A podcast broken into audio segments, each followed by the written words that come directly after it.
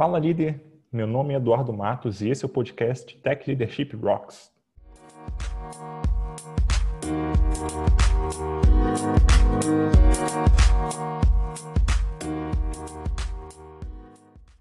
Hoje vou conversar com o Bernardo Luna. Ele é uma referência de produtos aqui no Brasil e um dos criadores do Produtos Incríveis. Como você está, cara? Tudo bem? Tudo ótimo, meu querido. Feliz demais de fazer parte aí desse bate-papo. Imagina, eu que agradeço.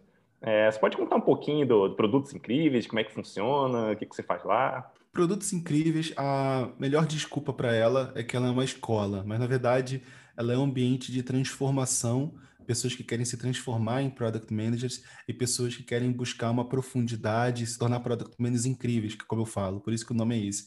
Então ela é meio que uma fábrica de construções de talentos da gestão de produto incríveis, envolvendo várias coisas, envolve curso gravado, envolve uma comunidade sensacional, envolve aulões ao vivo todo mês, que a própria comunidade escolhe o conteúdo envolve mentoria para quem faz parte dessa parte de mentoria.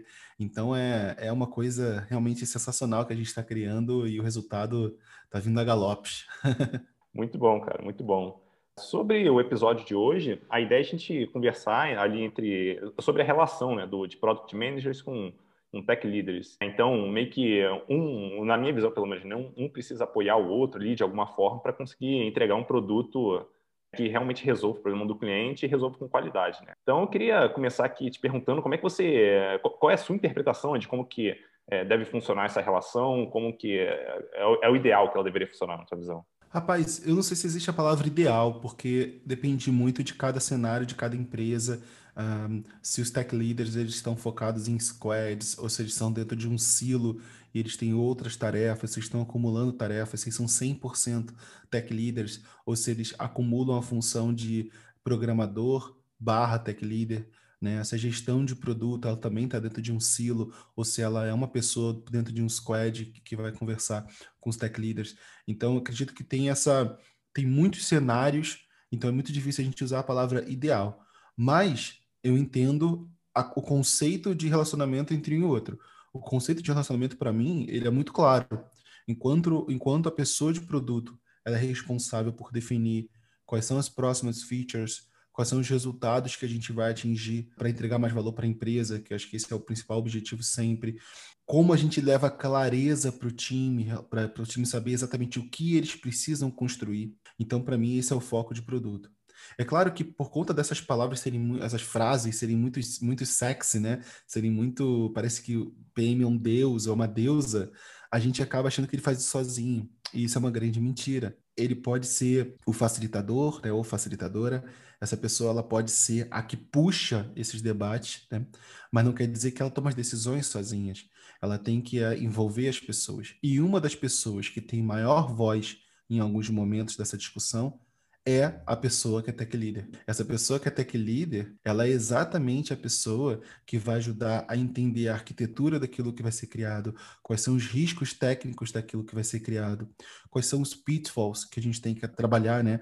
Quais são as faltas de conhecimento daquela, daquela funcionalidade, daquele componente ou daquela objetivo que está sendo buscado pelo time. Então, a pessoa que está no momento de liderança técnica, ela tem uma grande responsabilidade que é antever problemas e preparar o time de engenharia para poder ter o máximo de confiança possível para gerar qualidade naquela, naquela entrega. E isso só é possível com uma grande parceria. Então, a gente precisa conversar muito ainda sobre como, né, como a gente faz isso, né? Existem muitos comos aí na brincadeira, mas esse relacionamento para mim é muito claro, cada um defendendo o seu lado, com uma grande, um grande overlap no meio do caminho, que para mim é super positivo. Então é assim que eu vejo, de uma maneira bem superficial, o relacionamento entre os dois. Bem legal. Uma forma que eu gosto de, de resumir, assim, a, que eu imagino desse relacionamento é que cada um tem a sua responsabilidade, vamos colocar assim, mas os dois, no fim das contas, estão trabalhando para conseguir entregar um produto decente para o cliente, sabe? Então, que funcione, produto que realmente resolva um problema, por aí vai. Então, acho que esse é um, mega resumo aí que eu, que eu gosto de fazer. E... Faz, faz, todo sentido, faz todo sentido. Eu gosto muito desse, também dessa, dessa brincadeira. Tem uma frase de uma uh, não vou lembrar agora o nome da, da, autora, eu nem concordo muito, mas ela é bem simplista também. Eu acho que a simplicidade às vezes ajuda a gente a, a pensar em cima, que é PMs own the problems. Então, PMs são dono dos problemas. Ela fala engineers own the solutions. Então, os engenheiros são os donos das soluções. Eu não concordo muito com o termo que engenheiros são os donos das soluções, porque acredito que tem muitas outras pessoas no meio do caminho ali que constroem a solução junto. A solução não é construída apenas por engenharia. Assim como PM também não é o dono só do problema. Todo mundo é o dono do problema. Então, eu entendo que esse overlap ele é super positivo, sabe? É muito bom que a gente tenha pessoas, cada um sabendo o seu propósito, sua responsabilidade, mas que um possa dar um passo no terreno do outro para conversar é, sobre problemas complexos, vamos dizer assim. Com certeza. É, aí já pulando aqui para o segundo é, é, tópico que eu queria levantar, em relação a, assim, pensando na tua carreira, né, de, de Product Manager e até na, nas experiências que você vê nos seus alunos, quais são as várias dificuldades que você vê nessa interação aí com, entre PMs e, e Tech Leads e o que, que é, você recomenda que seja feito para resolver esses problemas?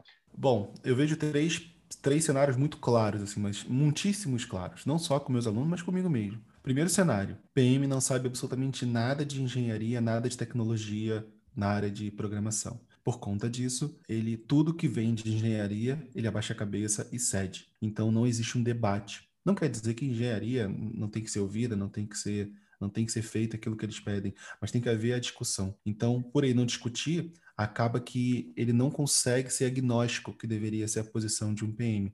Acaba que ele sempre diz sim para engenharia.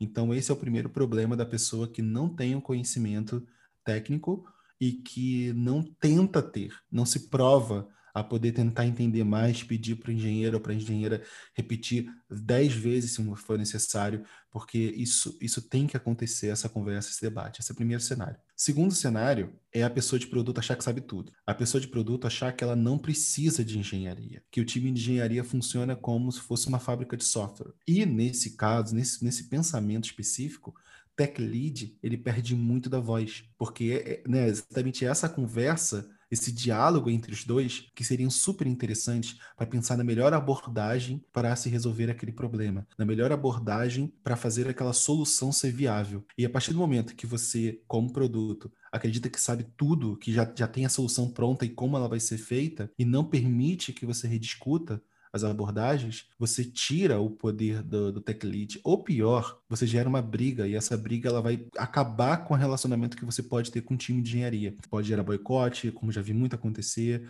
pode gerar que o time de engenharia não faz aquilo que foi combinado, que está documentado. Pode, pode realmente uma pessoa parar de falar com a outra e trocar de time, já vi isso acontecer também. Muitas empresas quando essa pessoa ela acende, ela acaba não tendo uma relação boa com o PM, acaba tirando o PM, e Tech Lead acaba fazendo um papel de Product Manager, também já vi isso acontecer. Então, para mim, a, a, arrogância de um PM, ela não, não tem espaço numa empresa de alta performance.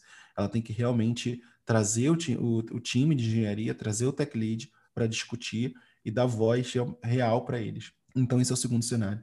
E para mim, o terceiro cenário é quando essa pessoa de produto ela não envolve o tech lead ou a tech lead no discovery, ela só envolve no delivery. É entender que engenheiros só servem para programar. Elas não são cabeças pensantes, não são cabeças criativas.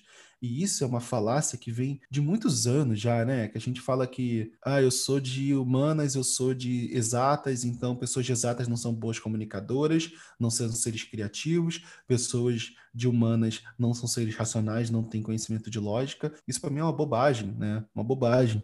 Os maiores artistas, os maiores pensadores e filósofos da, da, da história são pessoas que tinham um grande conhecimento de ambos. Então, o que a gente tem que fazer é provocar cada lado para beber na fonte de outro. Então, é maravilhoso. Não sei se já tiveram a oportunidade ou de participar como tech leaders ou participar como PMs, né?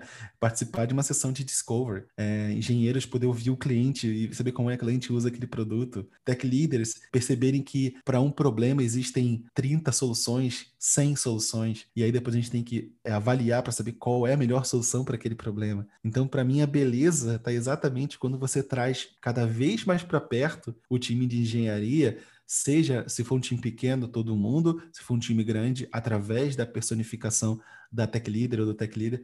Então, para mim, essa é a maior beleza da área de produto, é você poder trazer, não só engenharia, estou falando engenharia no caso, mas eu também falo sobre design, QA, a gente é uma, é uma área que a gente deveria muito, deveria muito falar mais, trazer o time de QA mais para perto, para eles já pensarem como testar aquela solução antes de iniciar o desenvolvimento. O time de marketing, talvez para saber como vender ou como comunicar aquela, aquela solução antes dela ser desenvolvida. O time de documentação, para iniciar o artigo técnico sobre aquela, aquela feature antes de ser desenvolvido, para não atrasar o release. Então tem muita coisa legal quando você traz outras pessoas para a área de discovery. Mas para mim o principal realmente é a pessoa tech leader. Com certeza, assim, é, no fim das contas é um time, né? Um time que precisa chegar num resultado, vamos colocar assim. Mas aí você tocou num, num ponto aqui que, assim, os três pontos que você falou, por um acaso, eram pontos que eu já queria levantar contigo de qualquer forma. Eu vou pegar esse último aqui que é, você mencionou, né, que é a parte de descoberta. É, o que eu já vi acontecendo algumas vezes, é, isso fica basicamente a cargo do, é, do Product Manager e designer também. O designer costuma se envolver no, na descoberta, pelo menos nos locais onde eu trabalhei. É, mas é uma coisa que normalmente engenheiros, né, programadores, eles não entram muito. E pelo que eu reparei também, é, tem, tem muito uma questão de programadores não se sentirem tão confortáveis fazendo descoberta. Então, para eles, é, assim, talvez seja um problema de escopo muito aberto, sabe? Você tem que descobrir as coisas e criar hipóteses, que é normalmente uma coisa que não acontece de forma tão corriqueira na, na programação. Daí eu queria entender, do, do teu ponto de vista, como é que você faz para engajar esses programadores, como é que você faz para trazer eles realmente para a descoberta, para mostrar que é importante, como é que você lida com isso aí? Oh, sensacional. Hoje a gente, uh, existem algumas reuniões que a gente traz em engenharia, inclusive muito foi, foi mudada a partir do último Leadership Summit que a gente fez, para quem não sabe, Leadership Summit é, uma, é, uma, é um evento que você tem todo final de ano, onde você junta todo mundo da empresa para se discutir, principalmente lideranças, né? Para se discutir o que, que não deu certo, o que, que pode melhorar, reclamações de um setor para outro, oportunidades não mapeadas. E muito das reclamações que a gente recebeu do time de engenharia foi exatamente o baixo engajamento, o baixo, a baixa integração de produto com engenharia. A gente estava fazendo muitas coisas erradas, realmente, como estimar as tarefas sem, sem, sem consultar, definir o que é quick win sem consultar, baixa participação antes do roadmap ser definido.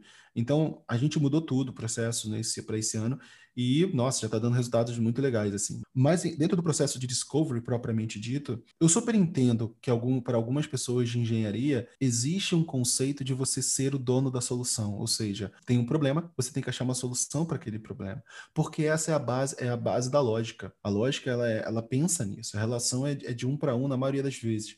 Você tem um problema, encontra uma solução. Só que, na verdade, se você agora mudar a fonte do conhecimento lógico né, para o pensamento lateral, que é a base, é, a metodologia por trás da criatividade e que, que o, pa, o, pai dessa, o pai da criatividade, o pai do pensamento lateral, é foi uma pessoa chamada Eduardo de Bono. Ele falava sobre isso. Para um problema, você tem infinitas soluções. O problema é que o ser humano ele se contenta com a primeira vez, que a primeira solução que ele encontra, enquanto ele deveria tentar encontrar o máximo possível para que a partir daí ele selecione a melhor. Então, se você olhar hoje o design thinking, que a gente fala muito, né, que é muito anos já que é muito falado, o que, que é a base do design thinking? É exatamente você fazer a divergência e a convergência, ou seja, para um problema, você pensa em uma série de soluções e depois, quando você tem agora uma grande quantidade, você consegue fazer um filtro para escolher a qualidade. Se você for pensamento lógico, você não consegue fazer isso, porque você teve uma solução. Então, essa, essa é a grande disrupção de você trazer uma pessoa de engenharia para dentro do Discover. É você falar para ela: não sabemos o que a gente vai fazer, a nossa ideia agora é pensar o máximo de ideias possíveis. E ela fica: nossa, mas como? Como eu vi, eu vi isso acontecer, tá? É, um, um, dos nossos engenheiros, há dois anos atrás, ele assim, nossa, mas como a gente vai implementar isso? É, vou lá em Los Angeles, eu estava lá em Los Angeles rodando essa dinâmica. Como isso vai ser rodado? Não, peraí, eu preciso de uma explicação. Eu não consigo dizer uma solução se eu não tiver ainda a documentação de como isso vai ser feito. Gente falou, não, não se concentra no como. O como não é importante nesse momento. Esse momento é o porquê. Então, o porquê a gente vai fazer isso? O que, que a gente pode fazer relacionado a isso? Depois, para aquilo que a gente selecionar, a gente pode discutir o como. E foi muito difícil, mas é inércia. O começo é muito difícil, mas daqui a pouco ganha, ganha confiança, daqui a pouco ganha velocidade. E aí você vai ver que o time de engenharia vai participar e vai dar ideias sensacionais. Como, por exemplo, nessa, nessas mesmas reuniões, inclusive essa que eu mencionei que aconteceu em Los Angeles, um outro engenheiro que estava com a gente era uma pessoa de infra, que, na minha opinião, é ainda mais técnica, é, é ainda mais processual de um para um, sabe? Porque é isso que ela faz, ela tem que resolver um problema às vezes muito rápido. E, trabalha muito mais com fogo e urgência do que engenharia com sprints, etc. Então, essa pessoa de infra, ela já tinha uma outra cabeça. Ela somou muito. Muitas das soluções que a gente criou no ano, no ano seguinte foi por conta dessa pessoa. Inclusive, até hoje, ela é super participativa com várias ideias. Então, eu acredito que isso é muito mais do background da pessoa, da cultura dessa pessoa, mas é fazendo discovery atrás de discovery que essa pessoa vai se quebrando e ela vai se transformar uma pessoa ainda melhor, não só na contribuição para o produto, mas também dentro da própria engenharia. E é por isso que tech leaders se transformam quando eles participam do discovery, porque eles começam a aprender processos, eles começam a aprender como levantar novas ideias, ele começa ou ela começa a abrir mais a cabeça para soluções, para o pensamento lateral. Então eu vejo que realmente é muito bom, assim, pode ser difícil no começo, mas até esse difícil é bom, porque mostra que a pessoa está saindo da zona de conforto para a zona de crescimento. Então eu só vejo lado positivo nesse envolvimento. Certeza. E um, um ponto que você mencionou ali, né, que no começo realmente, especialmente para quem é muito técnico, vamos dizer assim, no começo assusta, porque é um negócio diferente, tal, então desconhecido, e normalmente ele ele causa essa sensação, né?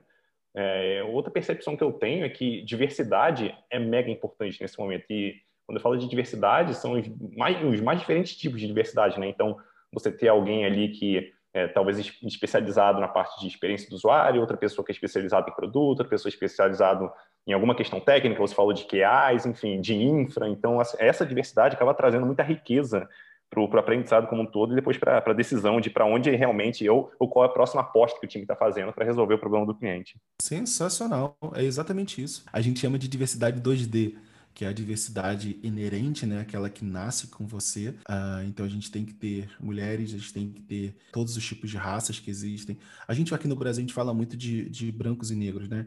É, ou brancos e pretos, aí depende da, de cada pessoa com sua nomenclatura.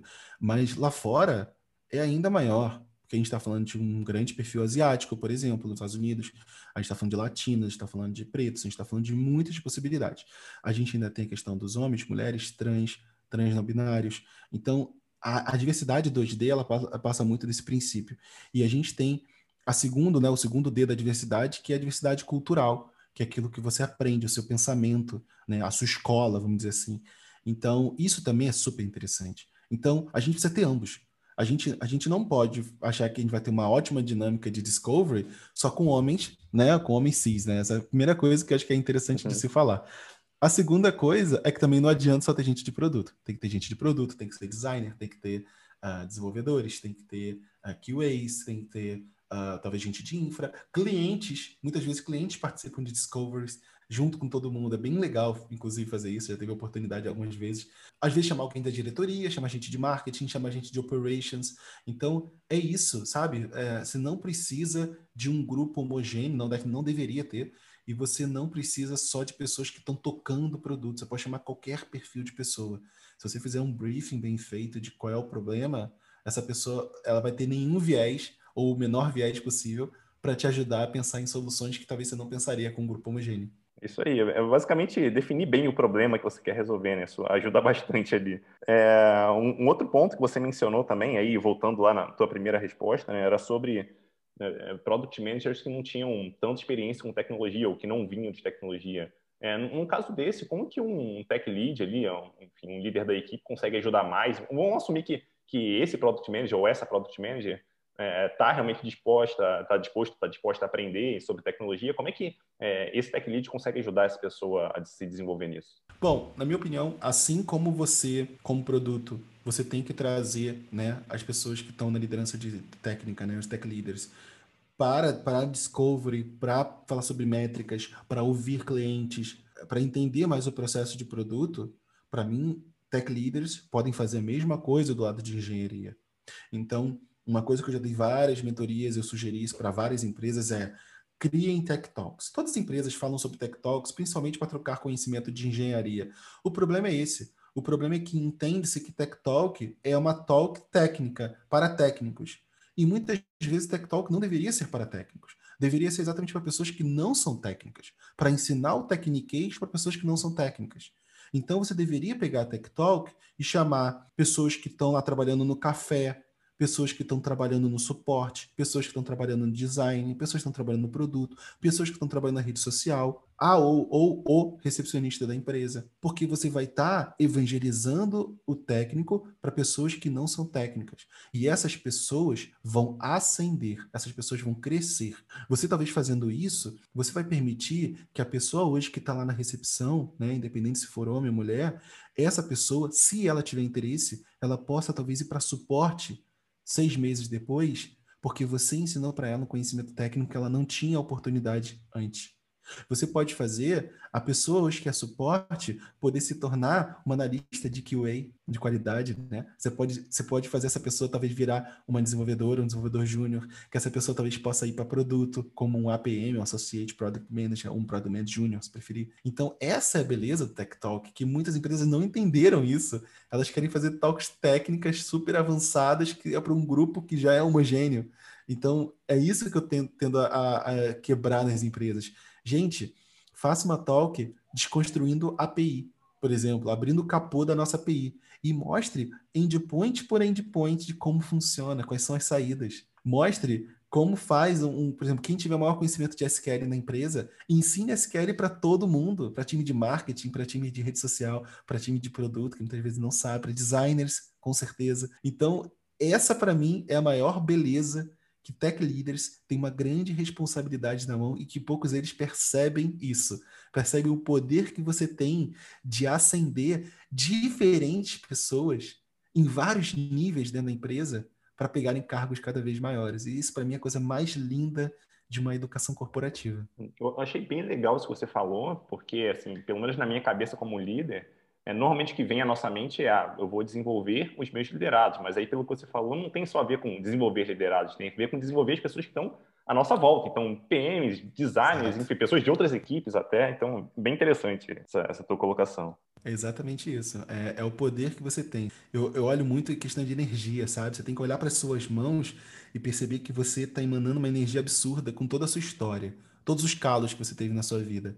E por que tu vai olhar só os seus se você pode entregar mais valor para a empresa que apostou em você. A nossa relação com a nossa empresa é: a empresa paga um salário para mim. Ok, isso é o básico, para poder você sobreviver e você ascender dentro da tua, da, da pessoa física. Porém, a tua relação com a empresa tem que ser muito mais que isso. A empresa te dá um ambiente, ok, então vamos melhorar esse ambiente, vamos ser pessoas respeitosas, vamos ser pessoas legais, vamos ajudar os próximos. Isso aí, para mim, é, é uma base que eu, que eu tenho para minha vida. Só que a gente ainda pode ser mais. Poxa, se você puder fazer outras pessoas crescerem na empresa, significa que você está formando a sua base. E formar a base é o problema que todas as empresas reclamam. E, e como tech leader, que também que eu tenho certeza que vocês também se envolvem muito em contratação, vocês sabem que é super difícil contratar. É super difícil contratar e reter talentos. E muitas vezes a gente acaba contratando pessoas com salários altíssimos, que são muito ruins, só que a gente tem que fazer isso por necessidade da empresa necessidade de um mercado que está totalmente aterrorizado né, com tudo que está acontecendo, de, de trocas muito altas, de, de rotação muito alta de cargos, de, de, cadeiras, de empresas, salários crescendo sem acompanhar a maturidade do profissional ou da profissional, baixa inclusão e diversidade na, na, no meio e no mais alto da pirâmide. Então, são muitos problemas aí que eu poderia ficar o dia todo falando. E você, como tech lead, você tem a capacidade de pegar essa energia que está na sua mão e ajudar a melhorar a base. Ajudar, como eu falei, fazer pessoas que hoje estão em áreas que não são técnicas, como eu mencionei, suporte, pessoas que estão na recepção, pessoas que estão talvez em áreas operacionais, pegar essas pessoas e poder dar uma, um banho de loja de tecnologia para talvez ela ter a primeira oportunidade dela. E quando você fizer isso, ela vai estar mais agradecida a você, então ela vai se dedicar muito mais para não te decepcionar. Ela já conhece a cultura da empresa, então ela não vai ter um choque de cultura, ela vai ter um salário mais baixo, porque ela já estava numa posição que era provavelmente mais abaixo do que ela vai ter na de tecnologia, já que tecnologia geralmente tem salários mais altos. E essa pessoa, ela vai ter, ela sabe, se eu aprendi isso me dedicando naqueles tech talks que você me deu, se você me der mais, eu vou me dedicar ainda mais, porque ela percebe que ela tem uma nova uma nova direção de carreira. E essas pessoas tendem a se dedicar mais. Então, para mim, eu vejo uma grande capacidade de transformação dentro da empresa. E se você olhar que é um ser humano que você está transformando, talvez, a, a vida dessa pessoa, que você fazendo essa pessoa crescer num salário, numa carreira nova, você pode melhorar a vida dela, melhorar a vida do par, ou né, do par dela, seja um, um, marido, uma esposa, não importa, ou a pessoa que estiver junto com ela. Você pode melhorar se ela tiver filho, ou se ele tiver filho, o filho dessa pessoa, porque agora talvez pode ter uma escola, pode ter uma educação melhor, uma casa melhor, uma vida melhor. Todo mundo em volta dessa pessoa vai prosperar. Olha, olha por isso que eu falo da energia, olha a energia que você tem na sua mão, como que você pode usar isso a favor de outras pessoas. Eu acho isso maravilhoso e Tech Leader, sim, tem isso. É muito legal isso aí. E para quem estiver ouvindo a gente, é, por mais que é, você, vamos colocar no pior dos cenários possíveis, tá? Então, por mais que você não se empolgue com um negócio desse, então pense pelo menos que fazendo isso, você tem uma chance muito maior de lá na frente você ser reconhecido pelo trabalho que você fez. Então, você vai crescer com isso também, sabe? Como é, na tua carreira. Então, enfim, isso pensando no pior cenário possível. Então, eu, eu não vejo assim um cenário de verdade onde é, a pessoa saia perdendo fazendo isso, seja por satisfação pessoal de ajudar os outros, seja para crescer na carreira, enfim, normalmente tudo isso acontece, né? É verdade, é verdade. E uma coisa que eu falo sempre, né? Você pode sonhar, eu, eu geralmente eu gosto muito de juntar as duas coisas, né? O lado extremamente humano e, e dados, métricas, ciências, argumentos, evidências.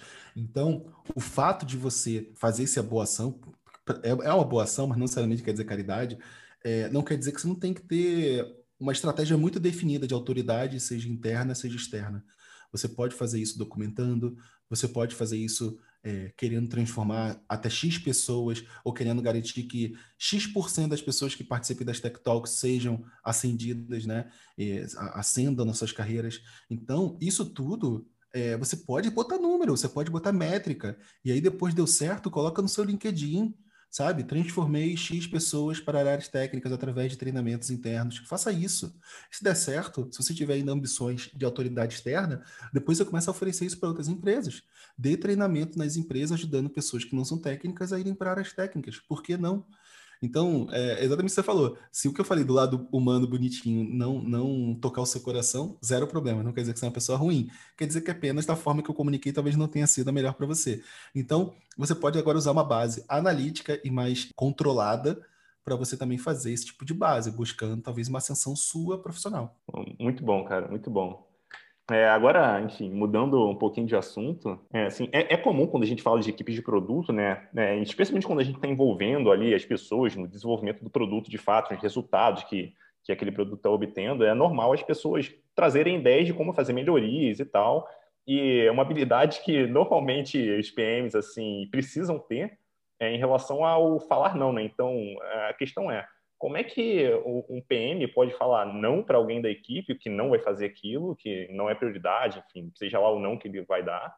É, como é que, que esse PM consegue fazer isso é, sem necessariamente desmotivar pessoas, sabe? Encorajando a pessoa a continuar dando aquelas opiniões, porque, enfim, aquela, a visão dela, né? porque é importante ao longo do tempo isso. Nossa, tem muito. Inclusive, eu, escrevi um artigo outro dia falando exatamente sobre isso. É, existem muitos contextos por trás do não. Entende? A primeira coisa é você entender por que tem que dizer não, né? Dizer não é você poder dizer sim para outras coisas. Esse é o maior clichê que existe área de produto. Todo mundo que trabalhou com produtos já, provavelmente já essa frase.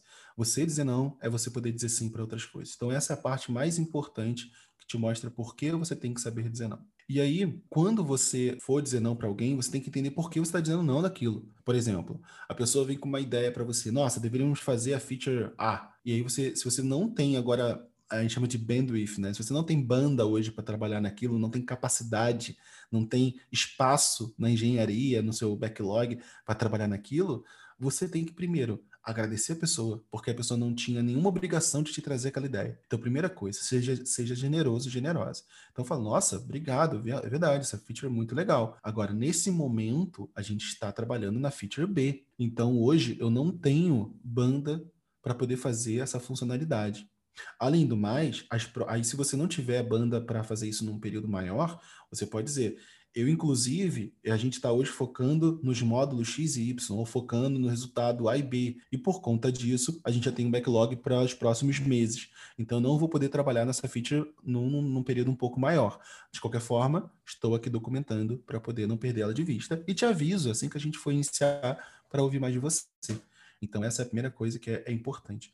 A segunda coisa é quando a pessoa vem com uma ideia e você não pode realmente trabalhar nisso. Então, você pode falar: olha, Hoje, infelizmente, obrigado novamente, sempre agradece, tá? Então, obrigado pela ideia, fantástico. Vou anotar aqui. Nesse momento, essa ideia ela fere o valor da empresa, por exemplo, ou ela não, não está condizendo com a estratégia da empresa. Então você tem que informar isso para ela. Olha, olha, nesse momento, isso aqui que você sugeriu não está encaixando na estratégia que a gente está dando para o produto. Então, nesse momento, eu não consigo realmente colocar. Agora, se não tem a ver com a estratégia, tem a ver com valores da empresa, isso fere o valor da empresa, aí você tem que ser mais ainda cirúrgico. Cara, obrigado, fantástico. Olha, isso aqui fere um dos nossos pilares, fere um dos nossos propósitos, fere um dos nossos valores. Então, eu não vou poder atuar nessa, nessa, feature, é, nessa feature. Pronto, você não pode dizer nesse momento, porque não é uma decisão de momento. É uma decisão que realmente é algo mais grave. Tudo, tudo na vida, é, é toda tese é baseada em espaço-tempo. Então, nada impede de mudar esse valor e um ano depois você revisitar isso e encontrar. Então, por isso tem que documentar todas as ideias. Mas não tenha medo de dizer não e arquivar as ideias. Esse é o ponto. Então, você tem que ouvir a pessoa. Acho que essas são as regras principais. Assim, ouça a pessoa até o final. Nunca corte ela falando, não, isso não posso fazer agora. Nossa, não, deixa a pessoa terminar até o final. Isso é, é, é, é um básico de empatia, né? E ter escutativa. A partir daí, pense. Se você não tiver certeza sobre isso, você não precisa responder naquele momento. Então não tem problema de você falar, olha, eu vou precisar estudar, vou precisar investigar, deixa eu conversar com outra pessoa e depois você pode marcar com uma reunião com ela sobre isso. Então a primeira coisa é essa, respeitar o momento. Segunda coisa é agradecer, tentar encontrar os pontos positivos, porque depois também que você fala não a primeira vez, é muito fácil dizer não para tudo. e aí o problema é outro. Então, tente realmente encontrar pedaços positivos. Talvez a ideia que a pessoa te deu, ela é uma ideia que precisa ser lapidada, mas talvez ela tenha um grande benefício. Então se dê tempo de tentar lapidar, de pegar aquele, aquele diamante sujo, você jogar um pouco de água para poder ver se tem algum lado que brilha mais. Assim, isso, é, isso é importante.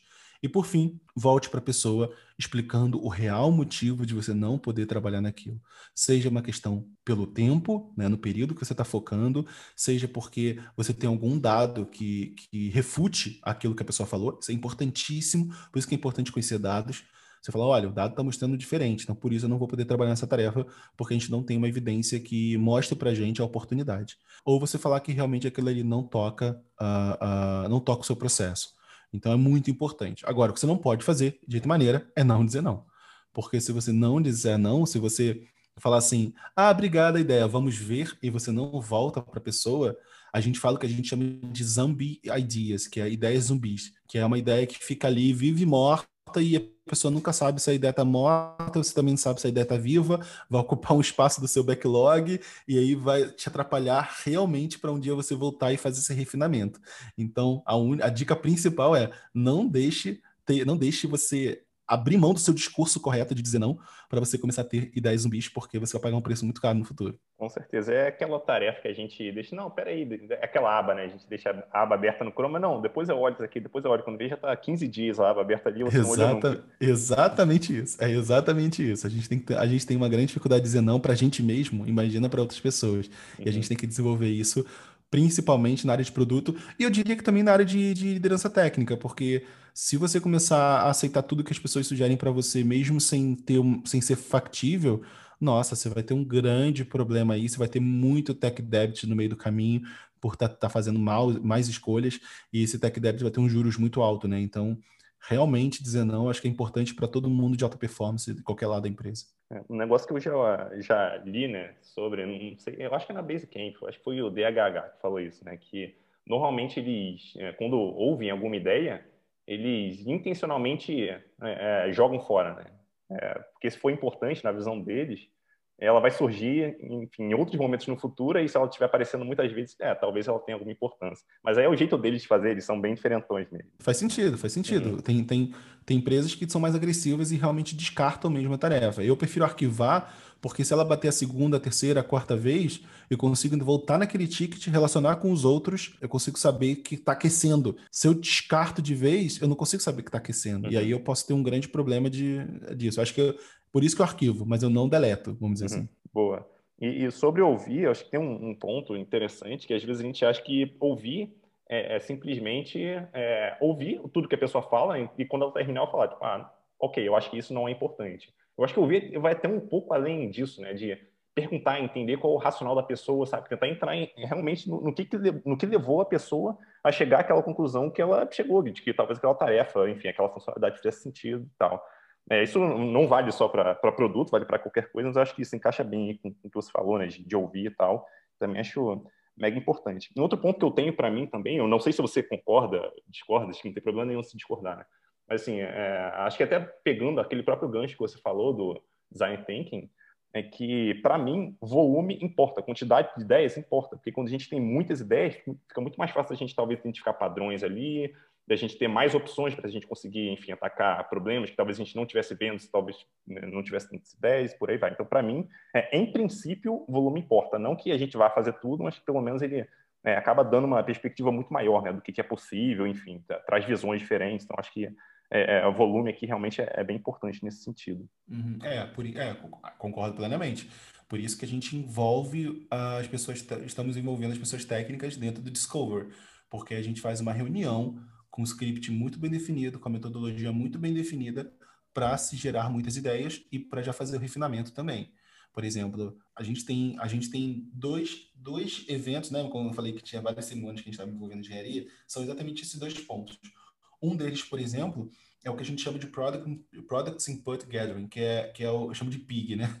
Que é como, como empresa é tudo em inglês, então, é empresa é americana, então tudo nosso é inglês. Então a gente fala o que, que é isso? É, isso é uma coleta de, de inputs, né, de ideias de produto. Então todos os departamentos podem mandar ideias para a gente o tempo todo do que eles gostariam que a gente botasse na plataforma. Então essa, esse é o sistema que a gente criou. Então a primeira etapa é coletas assíncronas, né, gera, gerações de ideias assíncronas. Depois desse momento, também de forma síncrona, a gente do produto seleciona quais delas a gente está disposto a investigar mais, a, a avaliar. Né? E aí esse processo de avaliação ele é uma priorização.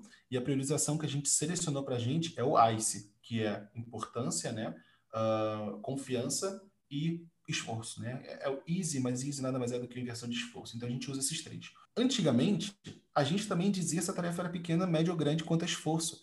E isso era muito errado, porque a gente não pode dizer sobre o esforço de uma tarefa se a gente não é engenharia e nem design. Então, a gente mudou o processo agora. Foi uma das coisas que a gente melhorou, melhorou bastante. Agora, produto é responsável por dizer o impacto daquela tarefa. Então, agora é isso. A única métrica de, de priorização que o produto vai colocar é o impacto daquela su sugestão. Tanto confiança quanto esforço é agora é um, é, uma, é um critério de avaliação de engenharia e de design. Sendo que, para esforço, engenharia tem um peso maior e para confiança, design tem um peso maior. Então, engenharia pode falar: nossa, eu estimo que vai demorar 20 semanas para fazer essa feature. Só que como a gente não tem tanta evidência sobre ela, eu vou botar uma confiança mais baixa. Então é assim que você pondera você não ser obrigado a saber quanto tempo vai levar, né? Porque muita gente confunde estimativa com prazo. E é muito, realmente, muito difícil estimar realmente, é de verdade. Então, esse é o primeiro envolvimento que a gente faz com eles. Então, eles poderem participar de ideias já selecionadas e poder avaliar ajuda muito a gente saber qual, quais delas a gente tem que botar primeiro no jogo. E a segunda delas é no roadmap. Quando a gente bota um, um roadmap, a gente um product roadmap, a gente parou de ficar olhando em vamos construir a feature A, feature B, feature C, que é uma visão muito muito toque de caixa, pouco, pouco inteligente, e a gente começou a mudar o nosso roadmap para ser outcome driven, ou seja, orientado a resultados. Então hoje, se abrir o nosso roadmap, a gente está dizendo assim, aumentar a satisfação acima de tanto, é, baseado nos OKRs de produto, diminuir o time to first, aí bota o evento do seu, produto, o principal evento do seu produto, reduzir o tempo de onboarding em tanto tempo, aumentar a taxa de sucesso daquela, daquela funcionalidade específica para tantos por cento. Então você coloca os seus OKRs no seu roadmap. Porque aí você fala o seguinte: eu ainda não sei o que eu tenho que construir, mas eu sei onde eu quero chegar. E é isso que é mais importante. E aí, para toda vez que todo quarto que a gente vai rodar o nosso roadmap, para cada resultado desejado que a gente colocar ali nas raias, né, no nosso roadmap, a gente roda um workshop, a gente roda uma, uma, uma sessão, uma reunião chamada OST, que é Opportunity Solutions Tree, ou seja, árvore de oportunidades e soluções. É muito famosa na área de produto, todo mundo procurar lá Tereza Torres, OST, vai achar um monte de coisa legal. Então a gente roda essa, essa reunião com o time de design e com o time de engenharia, e nada impede da gente chamar outros convidados. Então, nessa, a gente faz exatamente o que a gente conversou uh, agora tudo, né? Que é fazer, pegar o problema, que é exatamente esse resultado desejado, ele é um problema, e a partir daí a gente começa a pensar quais caminhos a gente pode seguir para resolver esse problema. Não é a solução ainda, é quais caminhos, quais estratégias. E a gente discute, vai gerar uma pancada e depois a gente vota para saber quais deles a gente considera o melhor. E aí a gente roda depois uma segunda reunião no dia seguinte, provavelmente, para se discutir só as soluções para esse problema mapeado. Então, é um, é um filtro muito interessante, porque engenharia, na, na, na voz do tech leader da tech leader, vai participar disso tudo. Ela vai discutir as oportunidades em igual com, com, com design com produto. Ela vai discutir soluções e sugerir soluções em igual com design com produto.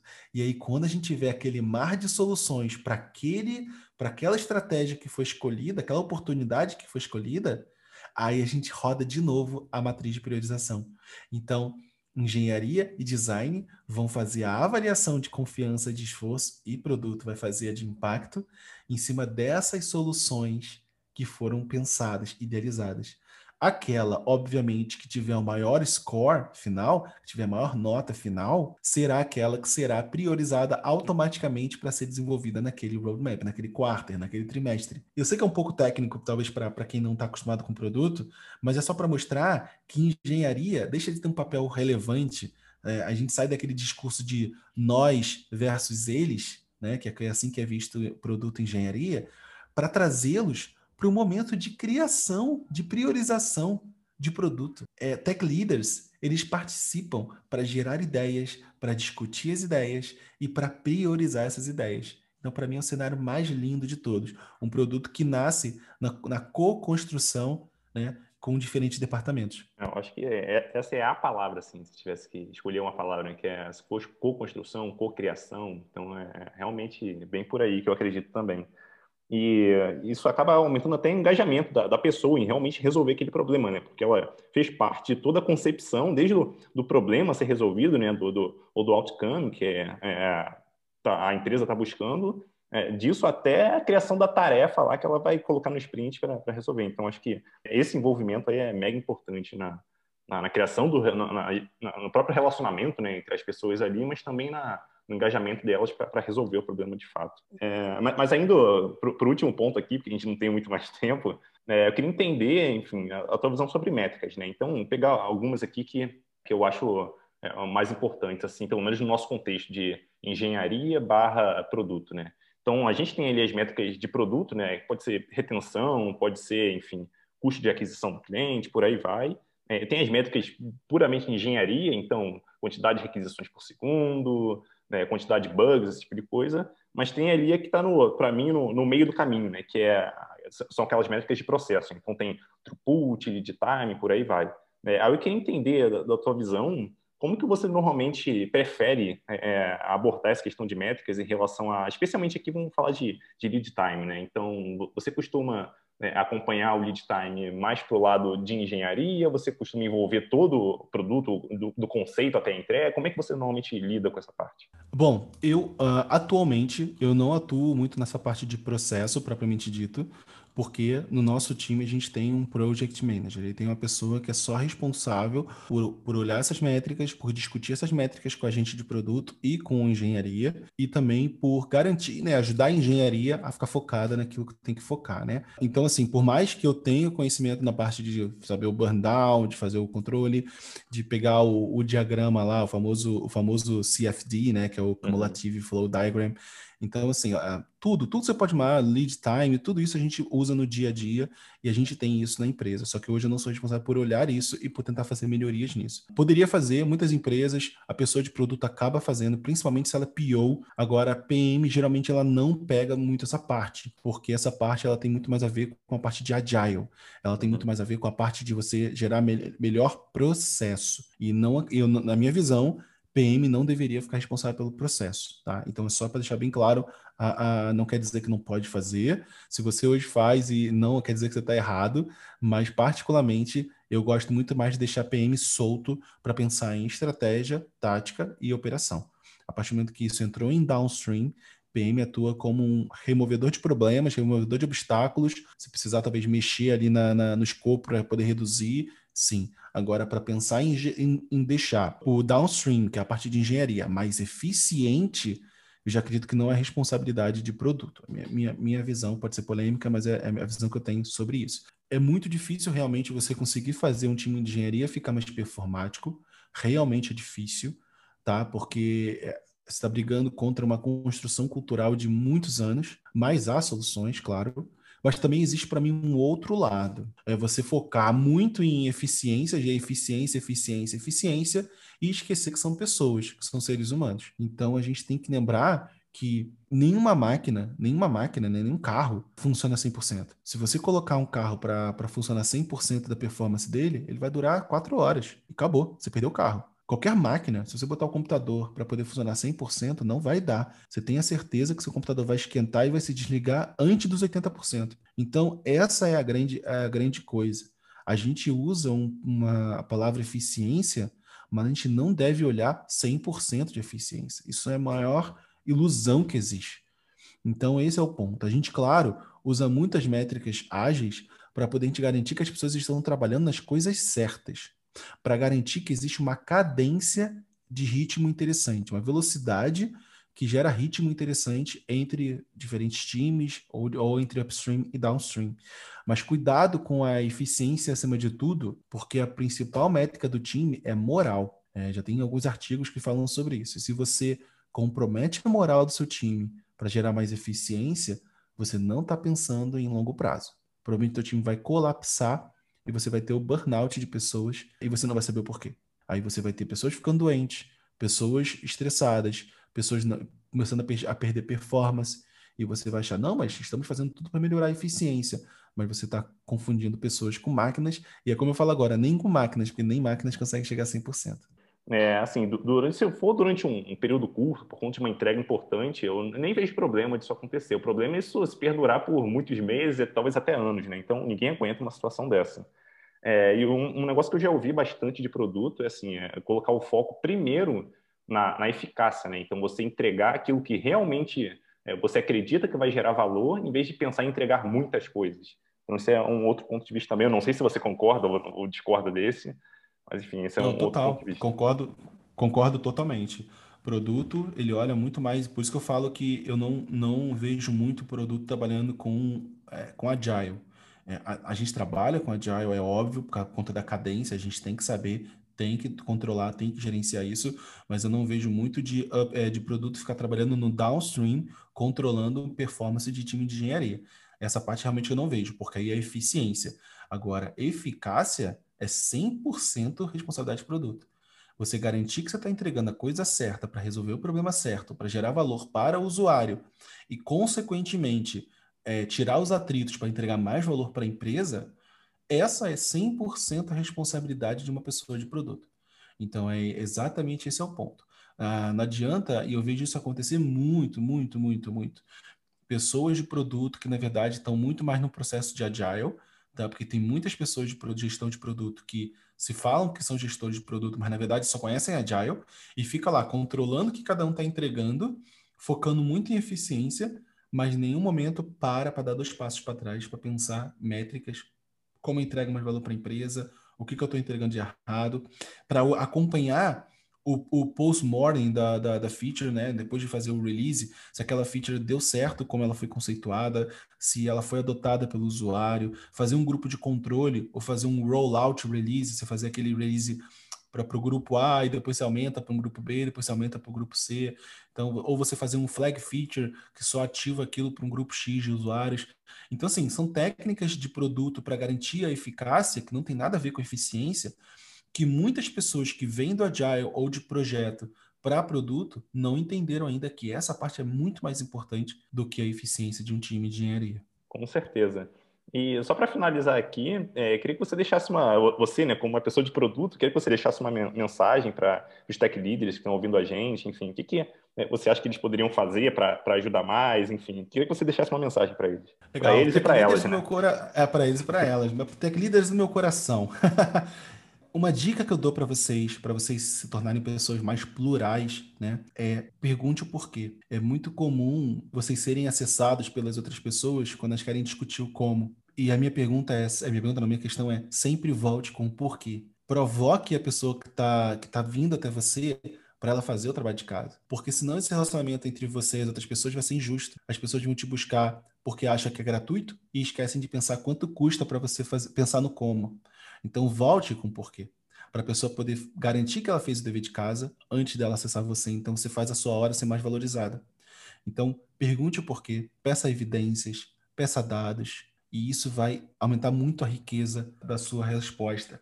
E uma outra coisa que eu aprendi na minha vida que eu queria muito compartilhar com vocês é: você não precisa dar resposta naquela hora. Segure a ansiedade para você ter todas as respostas. Você não é, é você não é consultado para você dar resposta naquela hora. Você é consultado para que você resolva um problema ou que você ajude a resolver um problema. Se você chega no médico, você, o médico não é obrigado a te dar resposta naquela hora, mas ele é obrigado a pedir exames. Então, esse é, é o ponto de especialista. Você não é obrigado a dar resposta naquela hora você pode pedir para rodar exames, você pode fazer discussões depois para chegar com a melhor resposta que você tem dentro de um time frame definido, é claro. Mas não seja obrigado a dar resposta nos primeiros dois minutos de conversa. Ninguém espera isso de você. E se esperar, você pode educar essa pessoa também para melhorar o relacionamento entre tech leader, é tech leadership e outras áreas como gestão de produto, por exemplo. Boa. E assim, é, além de não, não necessariamente a pessoa ser obrigada a dar resposta no momento, é, talvez seja até melhor ela fazer novas perguntas em cima daquela, é, da, daquele pedido que é feito para ela, aquela total. pergunta que é feita para ela, né? Total, total, total. É, é Buda, Buda style, ou é, chama de pensamento socrático. Você leva a epifania dos outros através de perguntas. O questionamento socrático é a base do questionamento socrático é exatamente isso. É você acender as pessoas através de questionamentos. E Buda é o maior mestre da história que fazia isso. Então, todo mundo que atacava Buda, eu adoro muito juntar essas coisas loucas, né, cara? E, e, e, embora eu não seja budista, Buda é um dos maiores nomes disso. Se você quer aprender, cara, sobre isso, gente, lê, lê o livro de Buda, lê o livro do budismo. É, é lindo por si só e a história de Buda é muito bonita. E muita gente subiu a montanha para atacar ele por conta quando ele defendeu essa nova religião e ele não respondia às pessoas, ele sempre retornava com uma pergunta, até chegar o momento que as pessoas não conseguiam responder a pergunta dele. E quando as pessoas não conseguiam mais responder a pergunta dele, elas se convertiam ao budismo, porque elas acreditavam que realmente ele tinha uma, uma capacidade superior de evolução, assim, realmente tinha. Então, fica a minha sugestão para vocês, assim, é, é, exatamente o que você falou. Vai nas perguntas, vai nas perguntas, até a pessoa não ter mais uma evidência e fazer um salto de fé. Aí você pode até, até aceitar fazer aquilo que a pessoa está fazendo. Não é que você não vai aceitar. Só que quando você aceitar uma pessoa que não tem evidência, o que, que você coloca? Você pode botar a taxa de confiança, né, o critério de confiança da avaliação, você reduz, porque você não tem evidência. Então, o risco daquela funcionalidade vai ser mais alto. Essa é a forma que você tem de tangibilizar a falta de conhecimento. Muito bom, muito bom, cara. É, bom, muito obrigado pela participação. É, gostei muito aqui da nossa conversa, cara. Um abraço e até mais. Pô, obrigado, cara, pelo convite. Foi muito bom bater um papo com vocês. E, gente, quem quiser, depois só me procurar nas redes. Vai ser um prazer conversar mais com vocês. Obrigado, Eduardo. Valeu. Boa, vou colocar todos os links aqui da, do, do, dos pontos que a gente levantou na conversa, né? Então, de OKR, enfim, de tudo que a gente falou aqui, inclusive todos os contatos do, do Bernardo Luna. Então é só passar lá no, nas notas do podcast e pegar. Então, valeu, até mais.